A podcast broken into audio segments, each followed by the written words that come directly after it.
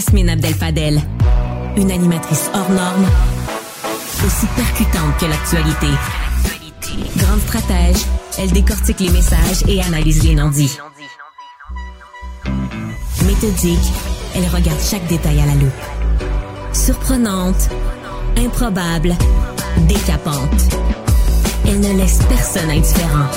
Yasmine Abdel-Fadel. La fête de l'amour. Joyeux Saint-Valentin à tous et à toutes. J'espère que vous avez acheté vos fleurs, vos chocolats, vos parfums, que vous avez porté du rouge, que vous allez être de bonne humeur toute la journée et que demain vous allez acheter tous les chocolats qui est en spécial en pharmacie. Demain, ils retombent tout en spécial. Puis ça, c'est la journée où moi j'y vais. Là. Tu sais, pour moi, là, je vais au Jean Coutu le 15 février. Du chocolat à moitié prix. Puis là, je fais le plein. Ça, c'est de l'amour. Acheter deux pour un. Ça, c'est de l'amour. Puis je l'offre à moi-même, de moi à moi, avec amour, que je le paie. Trêve de plaisanterie sur la Saint-Valentin. Les, sujets qu'on a aujourd'hui là, sont assez sérieux. Honnêtement, euh, ça fait un peu peur de voir que l'intimidation, malgré les très nombreuses euh, campagnes de sensibilisation que le gouvernement, que les autorités ont fait dans les dernières années, ça part pas. L'intimidation, ça ne cesse pas. Ça va peut-être euh, trahir mon âge. Bref, je le cache pas, j'ai 34 ans, mais quand j'étais au primaire puis au secondaire, on parlait pas nécessairement d'intimidation. On parlait d'un autre phénomène qu'on appelait le taxage. Je sais pas si ça vous rappelle quelque chose, mais moi, dans mon temps, on parlait de taxage, non au taxage. Puis le principe était le même, c'est que tu écœurais, en fait, un intimidateur écœurait un intimidé pour pouvoir lui enlever finalement des, euh, des biens, des souliers. Il n'y avait pas d'ordinateur dans le temps, là, mais euh, euh, le Walkman, le lecteur CD, des vêtements, une casquette, bref. C'était un peu un vol par intimidation. Et depuis mon primaire, là, on a continué à dire non au taxage, non au taxage, non au taxage, pour puis maintenant c'est devenu non à l'intimidation. Mais y a-t-il quelqu'un qui comprend quelque chose?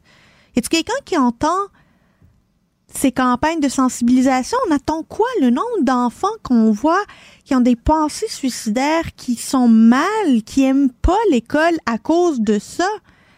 On a fait des campagnes, on a fait des plans d'action, mais force est de constater que ça fonctionne tout simplement pas. Peut-on se permettre de garder des plans qui ne fonctionnent pas et envoyer nos enfants dans des milieux où ils se font intimider, où ils se font torturer psychologiquement là, par leurs bourreaux, par des personnes qui... Euh, c'est peut-être un trouble de santé mentale, c'est peut-être juste un trip de jeunesse, je le sais pas, mais il faut agir auprès de ces jeunes euh, intimidateurs.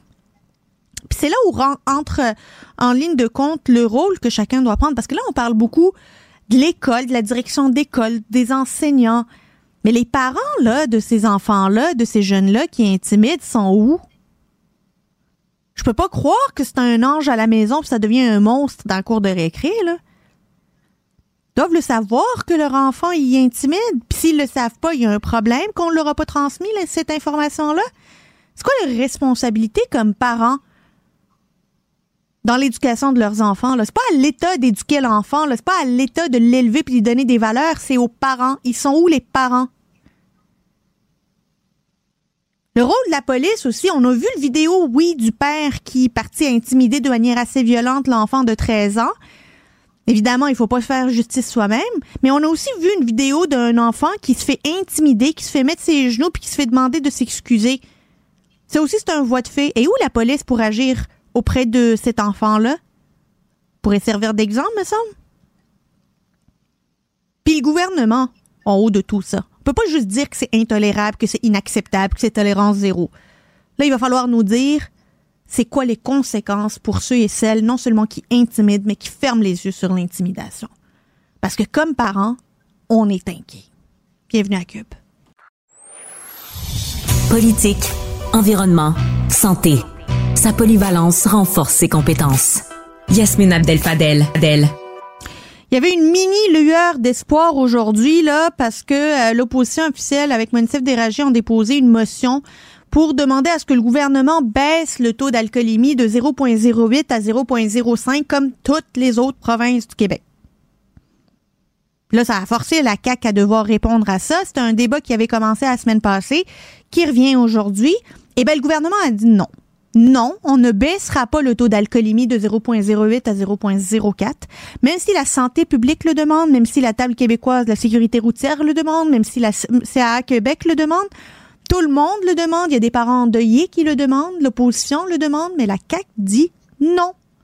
On parle de ça avec euh, Antoine Bittard, père endeuillé par la perte de son enfant qui, était, qui est décédé dans un accident de la route impliquant un chauffeur intoxiqué. Monsieur bonjour. Bonjour. On s'était promis de se retrouver euh, la semaine passée pour parler du fond du problème, là, puis de laisser les questions de financement derrière nous. Puis je m'en suis voulu la semaine passée, puis je l'ai même dit à ce micro-là de ne pas vous avoir posé, pour moi, la principale et plus importante question Parlez-nous de Jessica. Qui était Jessica? Euh, parfait. Ben, écoutez, Jessica était la plus vieille de la famille, elle était la première de tous les cousins et cousines. C'était, elle qui découvrait les choses en premier, Bob l'éponge et tout, tout le monde la suivait après. Euh, Jessica était un modèle pour plusieurs personnes. Je ne dis pas, vous savez, nos enfants sont toujours parfaits mais on voyait que Jessica était très protectrice de ses amis. Elle, était, euh, elle rentrait dans la maison, elle, rentrait avec son peace and love, euh, hola familia, les gros sourires, et ça changeait complètement la dynamique d'une discussion. Elle était, euh, elle avait un caractère qui, elle savait où est-ce qu'elle voulait, ce qu'elle voulait faire. Euh, vous savez, quand je dis qu'elle s'occupait des gens à, à l'église, après les, funérailles. Euh, par hasard, on s'est mis euh, à la sortie, les gens sont arrêtés comme pour un salon funéraire nous saluer. Et Jessica, elle avait un groupe d'amis, c'est à peu près un certain groupe d'amis. Puis il y a toujours des gens qui se greffaient à ce groupe d'amis et ils faisaient des activités ensemble. Et il y a une personne qui est arrêtée, il dit Écoutez, vous ne me connaissez pas, euh, mais je veux vous raconter une histoire à propos de Jessica. Euh, on a tous été, euh, ils étaient au Mexique, à Playa des Carmel, je ne me trompe pas, pour un festival de musique. Et Jessica ne le connaissait pas vraiment, mais elle a entendu parler qu'il devait prendre des médicaments. Et Jessica s'est fait un devoir d'aller le voir, de vérifier qu'il prenait ses médicaments tous les jours, de s'assurer qu'il était correct. Et il a dit, j'ai jamais vu ça. Et il nous racontait, il dit, elle ne connaît pas. C'est un petit peu ça, Jessica. C'est une grosse perte. Les circonstances de son décès, c'est peut-être une page que vous voulez tourner, mais c'est la page de ce livre-là qui est importante parce que vous, vous l'avez vécu, Monsieur Bittard, la perte d'un enfant à cause d'un chauffeur qui est ivre. C'était dans quelles circonstances que Jessica a perdu la vie, malheureusement? Jessica avait planifié de sortir avec une amie au centre-ville et elle avait tellement bien planifié, elle avait demandé à son petit frère, elle dit, écoute, je te laisse mon auto, mais s'il te plaît, amène-moi au centre-ville. Et son frère lui a demandé Mais comment tu retournes? A dit ah, Je vais prendre un Uber, il n'y a pas de problème, tout est organisé. Alors, c'était pour la Saint-Patrick, ils sont sortis et ils ont rencontré justement des amis euh, de ce fameux groupe euh, qui, s'ajoute au, groupe principal. Et euh, ce qu'on a su, c'est que cette personne-là était depuis, je pense, je vais dire une heure, en train de boire dans différents bars.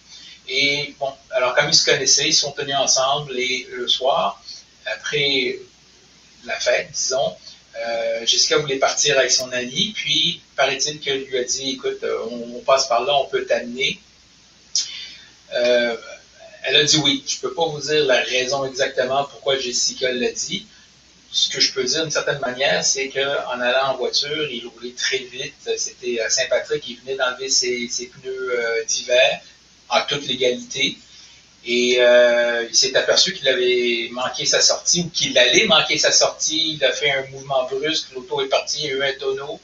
Quand on regarde l'auto, on voit juste le côté passager où Jessica était assise. On voyait qu'il y, a eu un accident. En regardant l'auto, on ne peut pas croire qu'il y a une mortalité, euh, quelqu'un qui est mort dans l'auto. Et en fin de compte, c'est ça. Alors, sur les quatre personnes, Jessica euh, est décédée comme je vous dis, Jessica, elle est très protectrice. Euh, elle se retournait vers son ami quand elle voyait que la personne roulait vite. Puis ta ceinture, tu l'as, tout le monde a sa ceinture. C'est ce que la personne nous racontait. Ce qui était aussi embêtant, c'est que quand les policiers sont arrivés suite à l'accident, et ils ne croyaient pas que la personne qui était devant eux était le conducteur parce qu'il était très calme, il était, écoutez, il était tout à fait normal. C'est juste en sentant un petit peu l'odeur, tu oh, cette personne a pris de l'alcool. Puisqu'il était conducteur, ils ont fait le processus. Je pense qu'ils l'ont amené pour, euh, pour vérifier il était à combien de degrés. Et il était à combien? Écoutez, euh, moi, je ne tiens pas vraiment compte euh, de ça. Elisabeth, plus, je dirais plus que la moitié, ça c'est sûr, qu'il était au-dessus. Drogue et alcool. Monsieur Bittard, aujourd'hui, on a entendu le gouvernement dire non à une proposition de l'opposition libérale qui est tout à fait légitime, tout à fait réaliste et qui correspond à ce que bien d'autres provinces ont fait. Comment vous avez pris ce nom?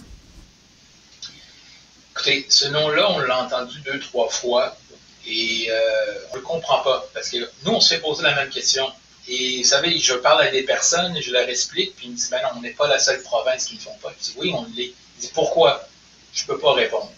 Euh, il n'y a pas de réponse logique. Et même quand j'ai pu parler à Mme Guilbeault, euh, on s'est parlé après la commission, puis je lui ai dit, Mme Guilbeault, je ne vois aucune raison qui peut justifier un nom du gouvernement. Vous ouvrez le, livre du Code de la sécurité routière pour le rendre plus sécuritaire pour les personnes, et une des plus grandes causes de mortalité sur les routes, c'est les capacités affaiblies. Alors, je ne comprends pas ce que vous allez pouvoir me dire pour que ça ne fonctionne pas. Je sais qu'elle disait, on a plusieurs mesures qui encadrent la conduite avec les capacités affaiblies, dont euh, elle dit la réhabilitation, les kilomètres. Mais pour nous, ces deux, ces deux systèmes-là, c'est des systèmes après le cas. C'est-à-dire la personne, elle s'est fait attraper, probablement qu'il n'y a rien de dangereux est arrivé, et cette personne doit faire ça. Nous, ce qu'on dit, c'est qu'on ne veut pas des mesures j'appelle ça moi le médicament. On a un très bon médicament sûrement pour après, mais nous, on a besoin de savoir comment ne pas tomber malade. Et c'est ça qu'on demande. Et je sais même que quelqu'un me l'a fait remarquer parce qu'ils disent, les jeunes conducteurs, eux, c'est tolérance zéro. Et après un certain temps, ils peuvent. Alors, on les éduque bien, mais après, on leur dit, écoute, vas-y. C'est incohérent et c'est vraiment embêtant de ne pas être capable de pouvoir répondre à des questions. Et surtout, comme je vous dis, on ne devrait même pas avoir un débat. Ça devrait être fait. Il n'y a, pas de discussion là-dessus. Est-ce que vous pensez que le gouvernement plie devant le lobby des restaurateurs, des bars et tenanciers de bars qui, eux, ne veulent pas avoir plus de réglementation sur la consommation d'alcool? Écoutez, on l'entend souvent. Euh, avant, je pouvais comprendre. Maintenant, aujourd'hui, avec toutes les facilités de pouvoir retourner à la maison, sans prendre ta voiture, je la comprends moins. Il faut que vous compreniez, euh, nous, en tant que victimes, et même en tant que euh, dans l'organisation de MAD Montréal et MAD Canada, on n'a rien contre l'alcool. On trouve ça très bien que les gens puissent se, divertir, faire ce qu'ils ont besoin. Ben la seule chose qu'on dit, c'est ne prends pas ta voiture, tu as tellement de moyens de rentrer. On comprend qu'en région, c'est un peu plus dur. Ils n'ont pas de transport en commun, ils ont moins de taxis, ils n'ont peut-être pas de Uber, mais tu as quand même de la famille, tu as quand même des amis tu peux avoir des boissons qui sont pas alcoolisées, qui ont le même goût, qui font la même chose. Euh, c'est pour ça que quand, quand, on me dit ça, moi, je ne le comprends pas. Et surtout, on est la dernière province qui, doit le faire. Ben oui, c'est ça. Et les autres provinces, il n'y a pas eu de problème. Ça continue. Et même, on voit avec MAD, on voit des fois des places qui disent, oui, on, supporte MAD. On fait attention. Et des bars, des, il y a même... Euh, euh, des organismes gouvernementaux qui supportent MAD. Alors, on ne sait pas vraiment quoi dire. J'ai l'impression que pour eux, 30% de vente, c'est plus que la vie de quelqu'un et ils donnent un chiffre sans preuve. Nous, on vous donne les preuves des autres provinces. Monsieur, Monsieur Bittard, euh, je vous partage que moi non plus, je comprends pas. Je comprends pas l'obsession gouvernementale de garder ce chiffre-là 0.08 quand on peut le baisser à 0.05 et sauver des vies concrètement parlant. Euh, espérons qu'on va finir par voir la lumière au bout du tunnel, que le gouvernement va finir par voir la raison et euh, finalement changer cette décision-là. D'ici là, on va continuer à être euh, en contact, puis on va continuer à en parler parce que c'est le meilleur moyen de pouvoir faire pression sur le gouvernement. Antoine Bittard, père endeuillé par la perte de Jessica. On va dire son nom parce que c'est ce qu'elle est dans un accident de la route impliquant un chauffeur intoxiqué et militant militant pour que au Québec, enfin, on puisse euh, avoir le 0.05. Merci beaucoup pour votre témoignage. Merci à vous. Au revoir. Pour une analyse franche et convaincante, Yasmine Abdel-Fadel. Je retrouve Jordan Chénard, spécialiste en communication marketing, pour parler d'Amazon. Puis Jordan, je suis très contente qu'on parle de ça parce que je pensais que c'était juste moi dans ma tête que ça arrivait. Moi, quand j'ai rien à faire, je vais sur Amazon pour découvrir quels sont les produits que je peux dépenser mon argent dedans, même quand ils sont inutiles, puis qui servent à rien, puis que j'en ai pas besoin. Puis des fois, je tombe sur des produits, puis je comprends pas parce que ça a l'air d'être le même produit, mais il est bien moins cher chez un vendeur par rapport à l'autre vendeur. Puis je comprends pas pourquoi Amazon ne me propose pas le moins cher. Il y a eu une poursuite, Jordan? Il y a une poursuite euh, récente, mais c'est pas la première fois qu'Amazon se fait prendre pour ça. C'est depuis 2016 que c'est récurrent. Il a payé même des, un milliard de, de, de en dédommagement. C'était en Europe cette fois-ci. Là, c'est aux États-Unis. Euh, deux citoyens qui, euh, avec cette, cette action-là, veulent vraiment rentrer tous les consommateurs de Amazon euh, dans, dans, dans, la situation, en fait, dans cette poursuite. La poursuite, en fait, est sur quelque chose de précis. C'est ce qu'on appelle, ben, ce que les, ce que Amazon appelle la buy box. La buy box, donc buy pour achat. Cette boîte-là, euh, c'est ce qui apparaît quand vous arrivez, par exemple, sur un, produit quelconque sur, euh, sur Amazon et que vous avez la boîte qui vous permet soit d'acheter tout de suite ou d'ajouter à votre panier probablement que vous voyez pas beaucoup de produits qui n'ont pas nécessairement cette boîte-là, mais sachez que c'est vraiment compliqué pour les vendeurs parce que Amazon, c'est Amazon qui vend des choses, mais tu as beaucoup de marchands qui passent par Amazon pour vendre leurs produits. Et pour eux, c'est un défi quotidien de pouvoir avoir accès à cette boîte-là parce que si on se fie à la poursuite, 98% des achats sur Amazon utilisent, passent ben par cette boîte-là qui a ces deux choix-là, parce que sinon, c'est au moins trois clics pour faire ton achat. faut que tu sélectionnes, euh, il, va te, il va te proposer différents achats, fait que tu dis, euh, ben, pas achats, mais différentes façons d'acheter.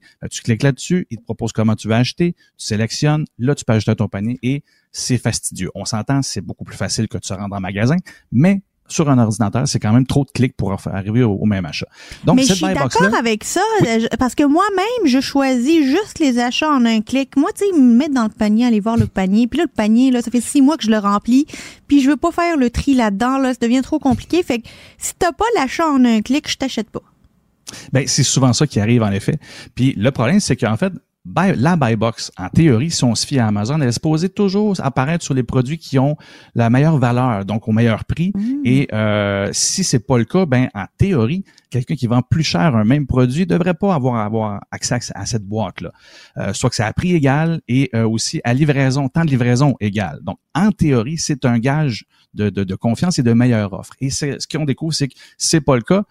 Et semblerait que selon tout le dossier qui a été monté, la Buybox affiche les produits que Amazon fait la plus grosse cote sur la vente. Parce qu'il n'y a pas nécessairement une cote égale pour tous les produits qui sont ah. vendus. Et là, il met de l'avant quelque chose qui lui rapporte le plus d'argent et qui lui propose aussi des, euh, la, livraison la moins chère, ce qui fait qu'il débourse moins pour gérer les stocks et il fait plus sur la transaction. Et ça, ben, c'est pas correct parce que d'un, ils disent qu'ils sont pas supposés faire ça. Et le, le public, nous, ben, en fait, on se fie un peu à ces, ces méthodes-là qui nous disent, ben, fie-toi à ça. C'est comme un certificat de confiance. On dit, si, si la boîte est là, ben, c'est sûr que tu n'auras pas de meilleure offre ailleurs. Et ben, c'est ça. semblerait que, que c'est pas vrai. Présentement, la poursuite n'indique pas pour combien ils poursuivent, mais ça remet de l'avant encore une fois que les outils qui nous simplifient la vie pour acheter en ligne, euh, faut se rappeler que ceux qui sont en arrière de ça, ben, ils veulent faire de l'argent aussi, ben, surtout Amazon en question, et euh, ben, que à tout moment, c'est très difficile de démontrer qu'ils font pas ce qu'il faut nécessairement pour nous. Et en plus, ben, ils ont plein pouvoir, autant envers ceux qui vendent, qui dépendent de ce bouton-là pour, euh, pour, pour, pour, vendre leurs trucs. Et de l'autre côté, c'est, c'est, tous les autres qui ne l'ont pas, ben, perdent énormément de ventes. Et là, ça, on s'entend, c'est un des paliers dans notre achat quand on est rendu à acheter. Il y a plusieurs autres paliers ben avant que l'algorithme sélectionne pour nous. Les il va afficher les produits qui payent pour de la pub, donc c'est pas les premiers choix qui sont nécessairement les meilleurs pour vous. C'est pas après ça les premiers choix qui sont nécessairement ceux qui sont euh, qui, qui, sont mais, mais c'est pas de pub, c'est pas nécessairement les premiers produits que vous allez avoir ensuite qui sont les bons parce que c'est démontré, l'algorithme priorise les marques détenu par Amazon. Il y a plein de marques qu'on connaît pas. Il y a plus d'une centaine de marques maison d'Amazon. Il y a entre autres, euh, je, les avais notées parce que je les reconnais jamais. Euh, il, y a, il, y a, il y a, bon, j'ai pas mes notes, mais bref. Il y a, ben, il y a Zappo euh, en question. Il y a, c'est sûr, Amazon Essential. Ben oui. Euh, et, et il y a, il y a Mom, quelque chose. bref, il y a une quantité de, de, de trucs qu'on connaît pas. On pense qu'on achète d'une entreprise autre qu'Amazon, mais non, c'est ça leur appartient et c'est eux qui prennent le dessus. Donc, très difficile pour nous, consommateurs, de faire assurément un choix éclairé et de savoir qu'on en a mieux pour notre argent. Fait si je peux conseiller quelque chose, c'est malheureusement, puis c'est ça qui est drôle en fait, parce que ça n'a jamais été aussi facile magasiner. Ce que tu fais, l'exemple que tu donnais au début est quand même la meilleure méthode pour avoir les meilleurs prix, ce qui fait que tu t'es justement rendu compte qu'il y a des variations de prix qui s'expliquent mal. C'est de prendre le temps de faire du bon vieux lèche-vitrine, de regarder ici et là, puis de vraiment se faire tout le temps, avoir toujours une conscience des prix du marché. C'est sûr que si vous n'avez pas magasiné, vous n'êtes pas porté à le faire, mais aujourd'hui, par téléphone, par euh, navigateur Internet, c'est quand même assez simple et c'est de cette façon-là que, ben, que vous allez bypasser, si je peux dire, les algorithmes pour être certain que, ben, peu importe le bouton qui apparaît, vous le savez si vous l'avez vu moins cher ailleurs. Et idéalement, ben, on va le, on rappellera jamais trop. Si vous voyez un prix moins cher dans un commerce local, ben, allez de ce côté-là, vous allez Ben avoir oui. encore un meilleur service de toute façon. C'est un peu l'équivalent d'aller dans un magasin. Tu sais que dans le fond du magasin, c'est les soldes. Ce qui est à côté, qui se rapproche le plus de la porte puis de la vitrine, c'est les nouveautés qui coûtent cher puis qui sont pas soldées. C'est comme si Amazon nous obligeait à rester à côté de la vitrine puis nous empêcher d'aller au fond du magasin puis tomber sur les meilleurs prix. C'est un excellent exemple, puis je te dirais, ils sont encore pires parce qu'ils vont te donner l'impression que si tu vas au fond du magasin, tu vas être avantagé et pas nécessairement Même parce pas que c'est lui qui choisit ce qui se passe en arrière avec les prix et euh, la valeur qu'il fait sur chaque produit. Fait que c'est encore plus euh, plus subtil que, que, que ce qui peut Plus se passer en sournois. magasin. Ah, Jordan Chénard. Je sais, je sais. Spécialiste en communication marketing. Merci beaucoup. On se reparle très bientôt. Yasmine Abdel Fadel. Elle traite l'information avec rigueur et efficacité. Une approche fraîchement moderne de l'actualité.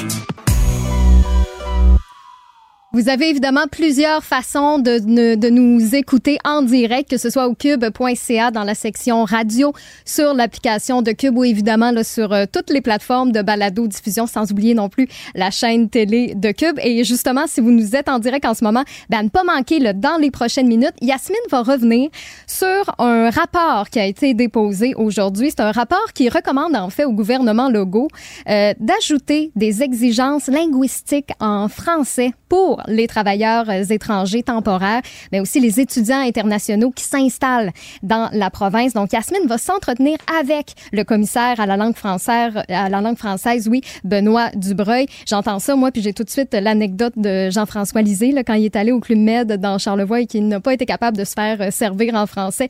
Donc, euh, ça s'en vient d'ici la fin de l'épisode. Et ensuite, à compter de 15 heures, ben, c'est Sophie Durocher qui prend le relais. Et avec Jean-François Barry, ben, on va revenir sur euh, cette histoire d'intimidation qui secoue le Québec. En ce moment, on a tellement eu de témoignages de parents qui ont peur, qui sont inquiets, des témoignages aussi de situations qui euh, vous est arrivé, à quel point la direction euh, d'école parfois ne fait absolument rien. Plusieurs sont déçus aussi de la réaction du ministre Bernard Drainville qui a réagi 24 heures plus tard, mais en nous sortant toujours la même phrase que c'est euh, tolérance zéro. Donc, n'hésitez pas à entrer en contact avec nous au 1877 827 2346, le 187 Cube Radio. Ça, c'est pour nous texter en direct ou encore par courriel au studio à commercial cube.radio. Tous vos commentaires font la différence. Vraiment, on apprécie vraiment beaucoup que vous participiez à notre contenu.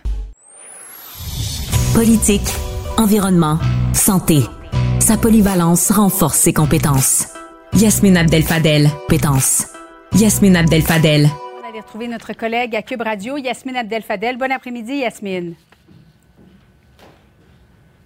Alors, euh, bon, on revient évidemment sur ce cas d'intimidation dans une école de Berthierville. Euh, Il y a ce père qu'on a vu et on apprend qu'il y a deux enfants. Son deuxième s'est confié à notre collègue Yves Poirier en disant Moi aussi, j'ai été la cible, euh, victime d'intimidation pour mon orientation sexuelle. Et il y a cette mère de trois jeunes filles qui en a assez de, de ces jeunes qui font la loi à cette école, cette même école de Berthierville. Selon elle, c'est vraiment un groupe d'élèves qui intimide les autres. La situation qui perdure depuis un bon moment, comment se fait-il qu'il n'y a rien qui est fait ou apparence qu'il n'y a rien qui est fait de la part de l'école? Tu sais, il y a quelques années, Julie, on parlait beaucoup de l'intimidation. Il y a eu une campagne publicitaire du gouvernement du Québec pour Oui. dire non à l'intimidation. On a obligé toutes les écoles à se doter d'un plan de lutte contre l'intimidation. On dirait qu'une fois qu'on a eu le plan, qu'on l'a regardé, qu'on l'a approuvé, on l'a rangé dans un, dans un tiroir, puis on était comme notre job est fait. Maintenant, on a fait ce qu'on avait à faire, il n'y avait plus rien à faire. La vérité, c'est que l'intimidation, là, ce qu'on voit à Berthierville, il y a probablement des parents à Gaspé qui, qui, qui se retrouvent là-dedans, puis des parents à Val-d'Or qui se retrouvent là-dedans, puis à Gatineau, puis partout au Québec, il doit y avoir des situations comme celle qu'on a vue, où il y a des parents qui ont envie de faire exactement la même chose que ce que ce père-là a fait, qui se retiennent et qui continuent euh, à leur corps défendant d'avoir espoir que l'école va bouger, que les autorités publiques vont bouger, que la police va bouger. Parce que moi, ce que je m'explique pas, Julie, là, c'est qu'on a vu peut-être la, vidéo du prof en train de, euh, pas du prof, mais de, du père en train de intimider violemment l'enfant euh, de 13 ans. Mais on a aussi vu cet enfant de 13 ans commettre des voies de fait sur euh, un autre de ses camarades dans la deuxième vidéo. On voit qu'il y a des cas à l'école. Oui. Comment ça se fait que la police n'a pas réagi? C'est une voie de fait aussi. Mm-hmm.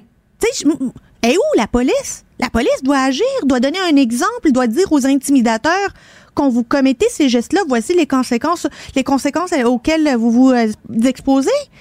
Mais moi, là, on a beau avoir les meilleurs plans d'intimidation, les meilleures phrases pour dire tolérance zéro, puis non à l'intimidation, les meilleurs slogans. Si on donne pas l'exemple avec des conséquences où on démontre que non, non, on n'y est pas avec ça comme société. Là. Ça a des portées criminelles. Ça peut te suivre longtemps dans ta vie. Ben, on s'en sortira pas. À moi, j'ai hâte que la police aussi nous dise comment elle compte intervenir dans les cas comme cela lorsqu'ils sont documentés, lorsqu'on a des vidéos, qu'il y a des preuves, pas juste de dire ah, on va aller faire une conférence sur l'intimidation. Mm-hmm. Non, moi je m'attends à ce qu'il y ait des interventions policières dans les écoles auprès des intimidateurs. Ça a l'air d'être euh, le seul moyen de les faire arrêter. Et Yasmine, ce qui est curieux aussi d'entendre depuis hier, c'est combien il y a de parents non pas qui sont d'accord avec ce que, le, père a fait, évidemment, parce que, bon, il fait face à des accusations criminelles. Il est allé trop loin, certes, mais il y en a plusieurs parents qui disent ben moi j'aurais fait à peu près la même chose. Je ne serais peut-être pas allé plus loin, assez aussi je, ne serais pas allé aussi loin, mais moi aussi je serais intervenu parce que c'est comme si tout le monde savait que les écoles ne font à peu près rien ou ne peuvent rien faire dans des cas d'intimidation. Ben, c'est parce qu'il faut s'imaginer à quel point ce ce parent-là devait être écœuré. Combien de mhm. fois il en a entendu parler, puis qu'il s'attend à ce que l'école fasse quelque chose, que les autorités fassent quelque chose, que quelqu'un finisse par se réveiller. Puis là, il se dit, ben moi, combien de temps je vais supporter ça? Je vais-tu attendre que mon enfant puisse développer une dépression, des pensées, euh, des, des, pensées noires ou passer à l'acte avant de me dire, ah ben j'aurais peut-être dû agir?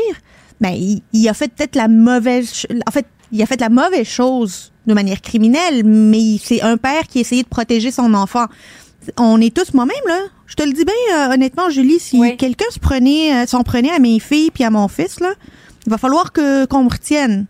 Il va falloir qu'on me retienne pour pas que je puisse aller les défendre. parce que c'est pas vrai que je vais être restée assise dans mon salon à espérer qu'un directeur adjoint d'un centre de service scolaire quelque part dise ah ben tu sais quoi, on va prioriser ça.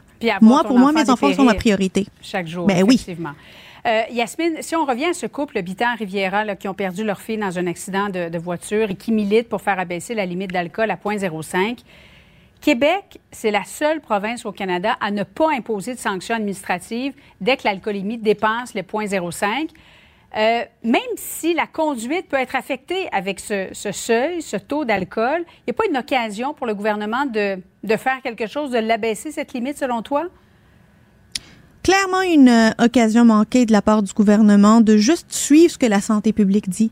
Parce que, tu sais, pendant la pandémie, là, le premier ministre puis les différents ministres nous disent, nous, on suit la science. Mhm. Nous, on va suivre la science, on va appliquer la science, on suit les recommandations de la santé publique. Mais tu sais, quand la santé publique, euh, CA Québec, euh, différentes tables de concertation le disent scientifiquement, qu'abaisser le taux de 0,08 à 0,05 diminue drastiquement le nombre de collisions mortelles, donc on sauverait des vies, le gouvernement décide de faire fi de la science, décide de faire fi de ce que les données, de ce que la santé publique dit, démontre et expose. Et on ne comprend pas les raisons qui qui pousse le gouvernement à maintenir ce statu quo qui a des conséquences, des conséquences bien réelles. Il y a du monde qui meurt à mhm. cause de personnes ivres qui ont dépassé le 0,05. Et il s'agit pas ici euh, de changer le code criminel, il s'agit d'avoir des sanctions administratives. Fait que c'est même pas quelque chose qui est qui est majeur. Là. Toutes les autres provinces l'ont fait.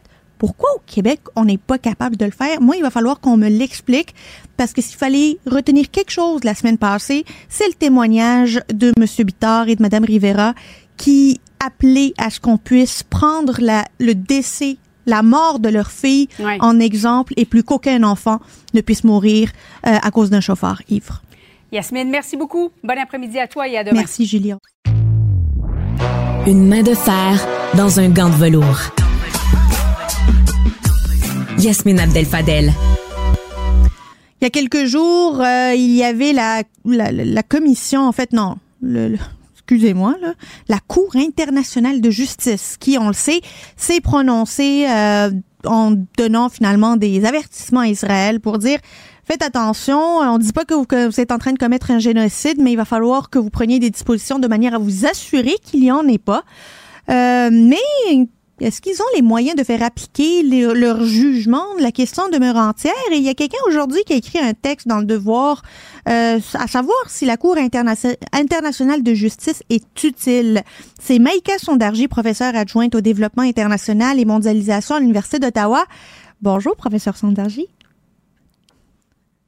Ah, je vous entends pas. On va vous euh, arranger ça tout de suite. Parfait.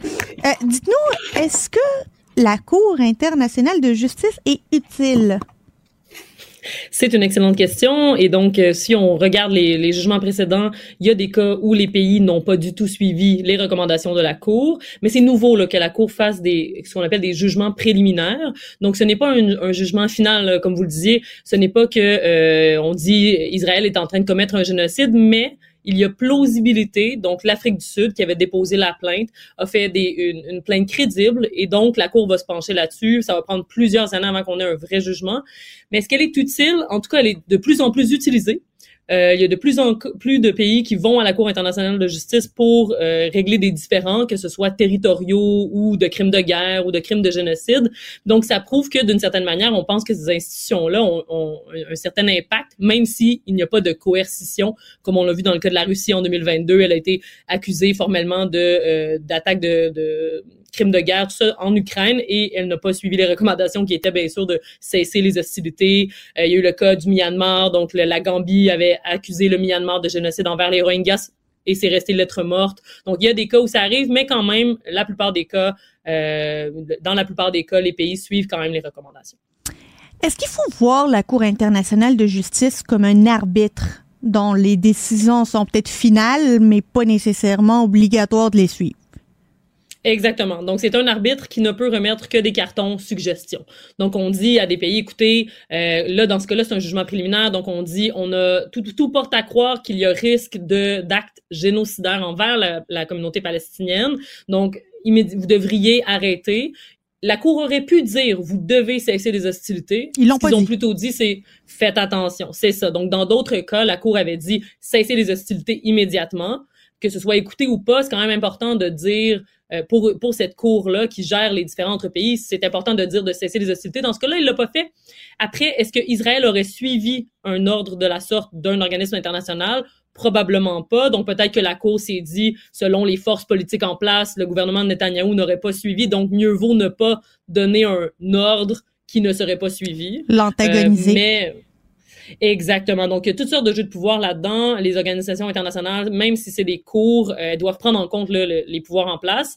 Si le jugement arrive dans quelques années et dit que finalement il y a eu euh, génocide, on va, on va devoir regarder le rôle de chacun des alliés d'Israël, dont le Canada, pour savoir est-ce qu'il y a eu complicité dans euh, les actes génocidaires. Si le Canada, par exemple, aurait vendu des armes à Israël et que Israël est reconnu coupable de génocide par la suite, il va falloir y penser à deux fois. Euh, en fait, en ce moment, on devrait y penser à deux fois pour éviter d'avoir l'air, ne serait-ce que d'avoir l'air d'être complice dans le massacre qui a lieu en ce moment en Palestine. Parlons, euh, en fait, cette Cour internationale de justice-là est, est, un organe évidemment international que reconnaissent, que les pays reconnaissent entre eux comme étant un organe de justice. Mais on a de plus en plus l'impression que les grands forums internationaux là, sont devenus plus des crachoirs puis des un endroit où on se vide le cœur, mais qui n'ont pas vraiment de, euh, de pouvoir. T'sais. Pensons à l'Assemblée générale euh, des Nations unies. Quoi, ils ont, ils ont voté des résolutions, ça n'a rien changé pantoute. Euh, les vraies, les vraies résolutions sont au Conseil de sécurité. Le reste, dites donc ce que vous voulez si ça vous fait du bien, là, ça va faire sortir le méchant, mais ça s'arrête pas mal là. Écoutez, euh, je suis tout à fait d'accord avec vous. Si on, on, pourrait en discuter pendant longtemps, effectivement, il y a toutes sortes d'organismes qui, c'est des organismes qui finalement représentent l'ordre international en place. Donc, les mêmes jeux de pouvoir se passent dans les organismes internationaux. Euh, par exemple, le, le, les États-Unis peuvent euh, jouer de leurs alliés, jouer de leur pouvoir pour influencer des décisions Mais je pense tout de même que les organismes internationaux, on parle beaucoup de ceux qui ne fonctionnent pas, mais si on pense à la pandémie, l'Organisation mondiale de la santé, la plupart des gens ignoraient que ça existait avant, mais on a vu le rôle qu'un organisme ben comme ça peut jouer dans la, règle, la réglementation des, des problèmes mondiaux. Quand on pense à la crise climatique, ce qui est un problème transnational qui dépasse les frontières, on doit quand même s'allier d'institutions qui peuvent gérer ces problèmes-là. Et donc, bien que je partage absolument les critiques, j'ai écrit une thèse de doctorat sur comment euh, la Banque mondiale, par exemple, est problématique, mais quand on, vit dans un monde international, un monde multilatéral, on doit quand même se trouver des moyens et les améliorer. C'est comme si au Québec, on dit on va critiquer le système de santé autour d'un verre de vin le vendredi soir, mais personne ne va dire on devrait démanteler le système de santé. Donc moi, je pense qu'on doit investir les institutions pour les améliorer. Je pense que le Canada devrait faire davantage pour essayer d'intégrer de, des idées plus progressistes, plus, euh, plus de justice sociale au sein de ces organismes et réduire la bureaucratie. Parce que un des problèmes de la Cour internationale de justice, c'est que c'est très lourd. Euh, les juges sont nommés euh, par les différents, les différents pays membres. Donc, il y a toutes sortes de problèmes là à régler. aussi, le dernier problème, c'est qu'ils peuvent réglementer les États, mais pas les acteurs non étatiques. Ben non. Donc, où est à quel cours on se tourne si une compagnie, par exemple, euh, déplace des communautés autochtones ou détruit l'environnement dans un pays? On n'a personne à qui, vers qui se tourner. Donc, ce serait intéressant d'élargir le mandat de la Cour pour des acteurs non étatiques. Y a-t-il pas un cycle, on dirait que je suis en train de réfléchir à une potentielle thèse de doctorat, là, mais n'y a-t-il pas un cycle à ces institutions internationales? Tu sais, quand je pense euh, au cycle de vie de la Société des Nations, euh, puis mm-hmm. il y a comme, j'ai l'impression qu'il y a des symptômes systémiques d'un cycle de vie d'une organisation internationale. On a vu la Société des Nations arriver et partir 26 ans plus tard. Là, on est aux Nations Unies. Puis, tu sais, ça commence toujours par le respect, le respect. Puis là, tout d'un coup, le premier jette la, pierre. Puis là, tout d'un coup, la vitre est cassée. Puis tout le monde euh, s'enfarge dedans. L'OTAN, on l'a vu cette semaine, Donald Trump qui affaiblit l'OTAN. Risque, effectivement. Mm-hmm. On n'est pas rendu à la fin d'un cycle de l'ONU. Je pense que oui. Je pense qu'avec la montée en pouvoir de notamment la Chine, de l'Inde, du Brésil, de l'Afrique du Sud, donc ben le, le, repositionnement géopolitique des pays, tout à fait les BRICS. Donc, je pense qu'avec ça, il va, il va y avoir des changements majeurs dans les prochaines années. Déjà, l'Inde a intégré l'Union africaine au G20. Donc, il y a toutes sortes de mouvements comme ça qui sont bienvenue. Le Conseil de sécurité, euh, vous l'avez mentionné plus tôt, est plutôt problématique. Le fait que ce soit cinq pouvoirs post-deuxième guerre mondiale qui ont encore ce pouvoir de veto sur des décisions importantes d'intervention dans des pays, comme par exemple, il y a 30 ans, il y avait le génocide au Rwanda, on n'a rien fait, notamment parce que le Conseil de sécurité ne voulait pas envoyer une force. Le cas de la Palestine en ce moment, c'est particulier. Il y a des gens qui meurent, des, des hommes, des femmes, des enfants qui décèdent à la minute et on ne fait rien. Pourquoi? Parce qu'il y a des droits de veto au Conseil de sécurité, mais de plus en plus de discussions, notamment pour les pays du Sud global, de, de modifier ces institutions, au moins les réformer, mais de manière majeure. Si on intégrait d'autres joueurs au Conseil de sécurité, ce serait pour moi une réforme fondamentale de l'institution. Donc, à savoir, est-ce que les Nations unies vont disparaître? Je, je n'en suis pas certaine, mais tout du moins, on va avoir des changements majeurs, je pense, dans les 5-10 prochaines années. Parce que c'est important de dire que, imaginez au Conseil de sécurité, là où les vraies décisions se prennent, aucun représentant de l'Afrique, aucun représentant de l'Amérique latine. Euh, il y a grosso modo les États-Unis, des pays européens, quelques pays asiatiques qui sont des, des superpuissances. Et tout le reste est oublié, qui est finalement la grande majorité de la population. Exactement. Il y a des chercheurs même qui ont changé les thèmes, qui, qui appellent les pays du Sud global les pays de la majorité, parce qu'il y a une ah majorité de personnes dans le monde qui habitent dans ces pays. Même les cartes qu'on voit normalement, l'Europe est surreprésentée, même géographiquement, là, c'est tronqué parce que l'Afrique, l'Inde est, sont plus grands, même juste l'Inde est plus grande que la majorité de l'Europe de l'Ouest. Donc, effectivement, en termes de nombre de personnes, en termes de poids économique aussi, on voit de ah plus en plus un poids important pour l'Inde, pour toute l'Asie du Sud-Est, toute le, la, la, région subsaharienne. Donc, il y, a, il y a vraiment des changements géopolitiques majeurs dans les, qui, ont lieu dans les 20 dernières années qui qu'on ne peut pas ignorer et qui, bon, même si on ne modifie pas les organisations internationales que je dirais occidentales, ben, les pays du Sud global sont en train de former leurs propres organisations. Donc, on va, être, on va devoir faire face à un changement géopolitique. Donc, même si elles existent encore, les organisations internationales occidentales comme l'ONU, la Banque mondiale, tout ça, ben, on, on, va, on va devoir faire avec un, de nouveaux joueurs et donc ça va forcément changer l'échiquier géopolitique. Parce qu'on dirait que les puissances occidentales qui ont de l'argent ont créé des institutions qui vont, eux, s'occuper des pauvres là, dans le sud. Là. Regardez, vous allez avoir votre FMI, puis on va créer l'UNICEF pour vos enfants qui en arrachent, puis on va... Mais on n'a pas l'impression que c'est réel, là, tu sais. Mais c'est ça, ça, ça venait de, de je, mets des gros guillemets, mais de bonnes intentions, mais basées sur un certain syndrome du, du, sauveur. Donc, on a fait des institutions, mais qui disaient, oh, on va aller les aider en faisant des projets de développement ou en les sauvant. Mais aujourd'hui, c'est la Chine qui possède le plus de bonds de, de, des États des États-Unis. C'est ces pays-là qui ont le gros bout du bâton aujourd'hui, puis on n'est pas là pour les aider. On est là pour peut-être redistribuer la richesse puis faire que le, monde soit moins inégal. Mais euh, si on, ne fait pas, si on n'est pas des acteurs de, de modification de ces institutions pour faire qu'il y ait moins d'inégalités, ben on va se faire rattraper de toute façon. Mais je pense que par justice sociale, on doit quand même euh, euh, faire opérer de la redistribution post-colonisation, donc avec les pays qui ont été appauvris, tout ça. Mais de toute façon, ça va arriver qu'on le veuille ou pas. Donc, mieux vaut suivre la chanson plutôt que d'être à, de devoir réagir là, aux nouvelles institutions sans vraiment savoir. On doit observer davantage ce qui se passe du côté de la Chine puis de l'Inde parce que géopolitiquement, euh, les stratèges des gouvernements occidentaux. Exactement. Puis je pense qu'on n'a vraiment pas suffisamment regardé ce qui se passait de ce côté-là depuis les 20 dernières années. Puis aujourd'hui, ben, on est face à des gros changements qui vont nous euh, potentiellement nous prendre beaucoup de pouvoir, ce qui est une bonne chose, je pense, si on regarde où est-ce que la majorité de la population mondiale se, se situe. Ben, il y avait Alain Perfit qui était un ancien ministre français qui disait quand la Chine se réveillera, le monde tremblera. On est en plein le dedans. Le monde est en train de trembler. le monde est en train de trembler. Maïka Sondarji, professeure adjointe au développement international et mondialisation à l'Université d'Ottawa. Toujours un plaisir de vous parler. Merci, bonne fin de journée. Au revoir. Politique, environnement, santé. Sa polyvalence renforce ses compétences. Yasmine Abdel-Fadel, d'elle.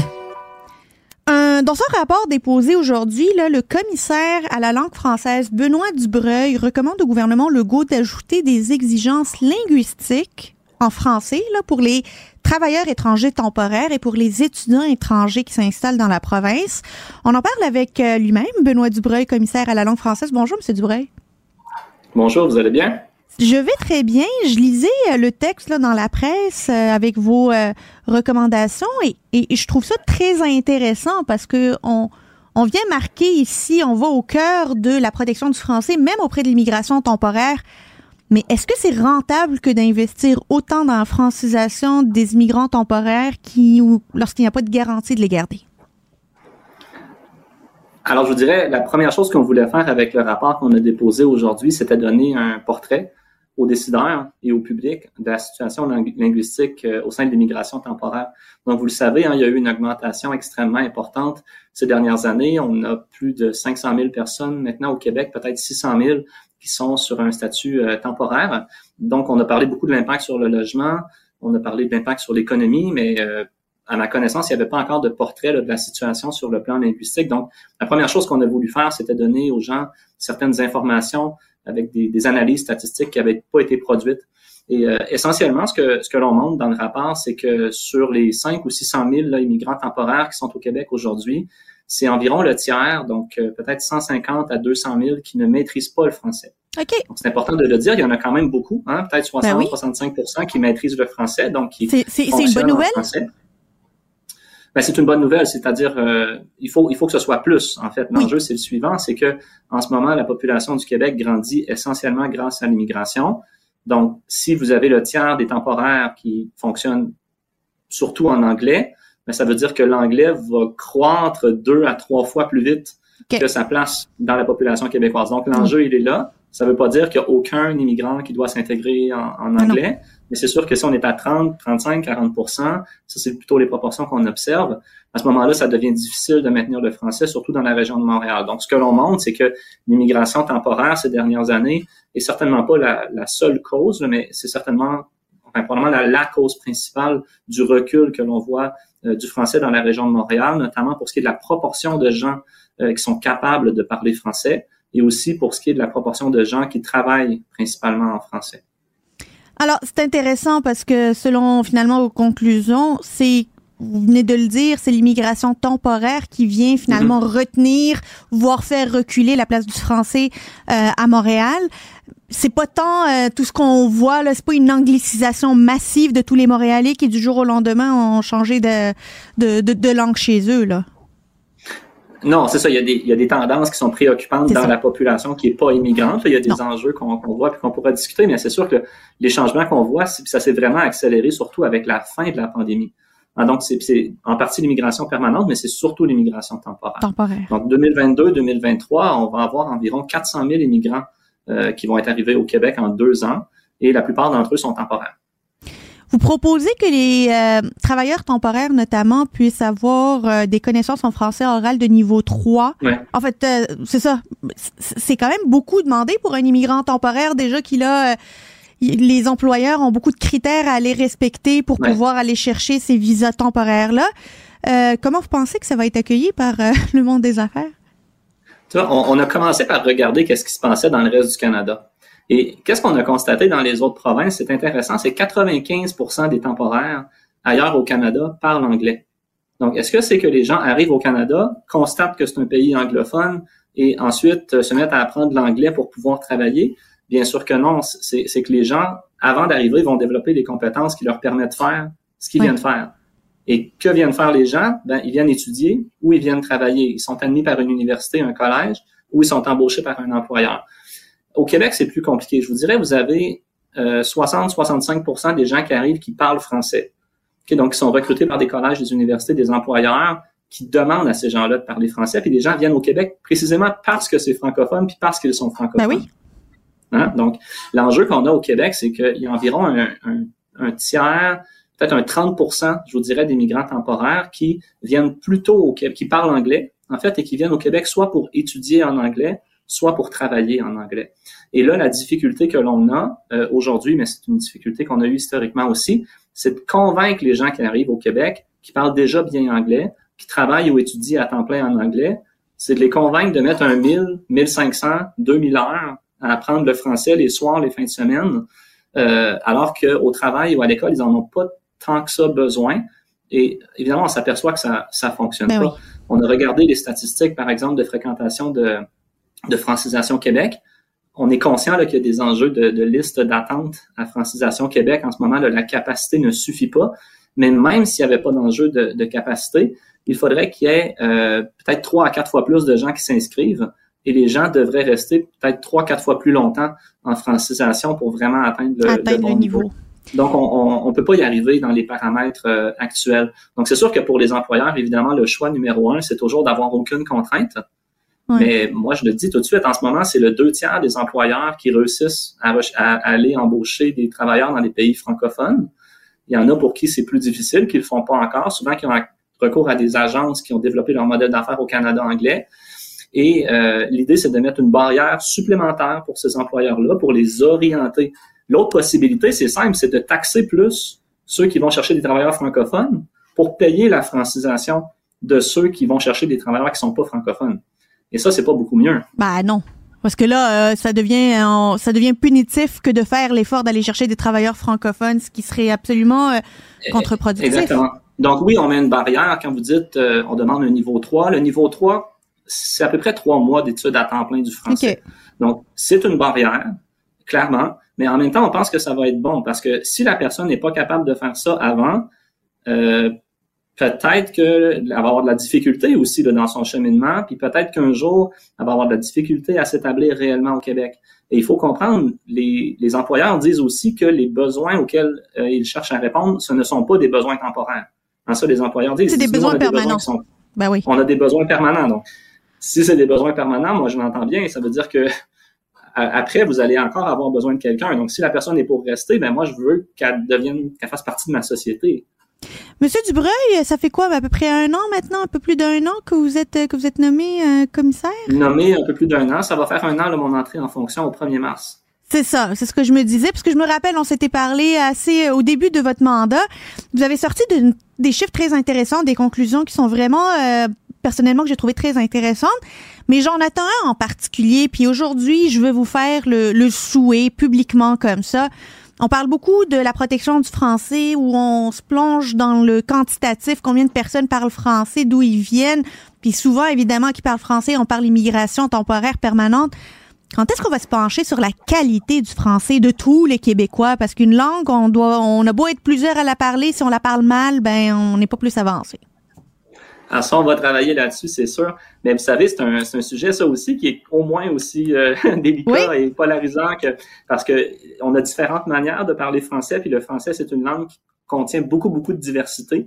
Donc, comment on peut, moi je le vois comme ça, comment on peut à la fois valoriser la diversité qu'on trouve à l'intérieur du français, mais aussi quand même s'assurer que les gens apprennent la, la variante standard, hein, la variante normée qui nous permet de communiquer avec le reste de la francophonie particulièrement. Donc ça, pour moi, je, en fait, c'est une question qui est importante, mais oui, on pourrait y revenir. Mais parce que quand on sait avec les chiffres très alarmants sur le taux d'analphabétisation qu'on a au Québec, là, disons, on a beaucoup d'analphabètes fonctionnels. Euh, alors, ça peut peut-être parler français de manière sociale, mais qu'en est-il de mm-hmm. la lecture et de l'écriture du français? Euh, puis, puis savoir finalement ce français-là, comment il va se transmettre. Parce que si on écrit mal le français puis on le parle mal, c'est aussi un danger pour le fait français au Québec, pas vrai? C'est un danger qui est différent quand même, là, parce que évidemment, en ce moment, ce que l'on voit sur l'immigration temporaire, c'est que la, la principale, euh, le principal déterminant, c'est quelle langue les gens connaissent à l'entrée. Donc, euh, si les gens connaissent mieux le français que l'anglais, automatiquement, ils vont s'orienter plutôt vers le français, ce qui veut pas dire qu'ils parlent très bien français par ailleurs. Hein, vous avez plein de gens, par exemple, qui arrivent à Montréal, qui parlent un anglais qui est moyen, mais comme ils parlent beaucoup mieux anglais que français, ben là, automatiquement, ils vont se retrouver dans un emploi qui est plus anglophone. Puis là, avec le temps, leur anglais va s'améliorer et non pas leur français. Donc, euh, c'est deux, ces deux sujets, à mon sens, qui sont, qui sont complémentaires. Il faut, il faut aborder les deux. Absolument, c'est, c'est vraiment pour euh, le, le, boucler la boucle de la protection du français et voir ça à 360 degrés parce que euh, c'est ça aussi la protection du français, c'est d'en prendre soin peut-être pas d'en prendre moins. Avec Benoît Dubreuil, commissaire à la langue française. Merci beaucoup. Euh, c'est toujours très intéressant de vous parler. Alors, n'hésitez pas à me réinviter. Moi, c'est un plaisir de parler avec vous. Pareillement. Au revoir. Au revoir. C'est donc tout pour moi aujourd'hui. Merci à toute l'équipe de recherche, de mise en onde, aux invités, aux chroniqueurs. Je vous retrouve pour ma part très bientôt pour un autre épisode sur Cube Radio.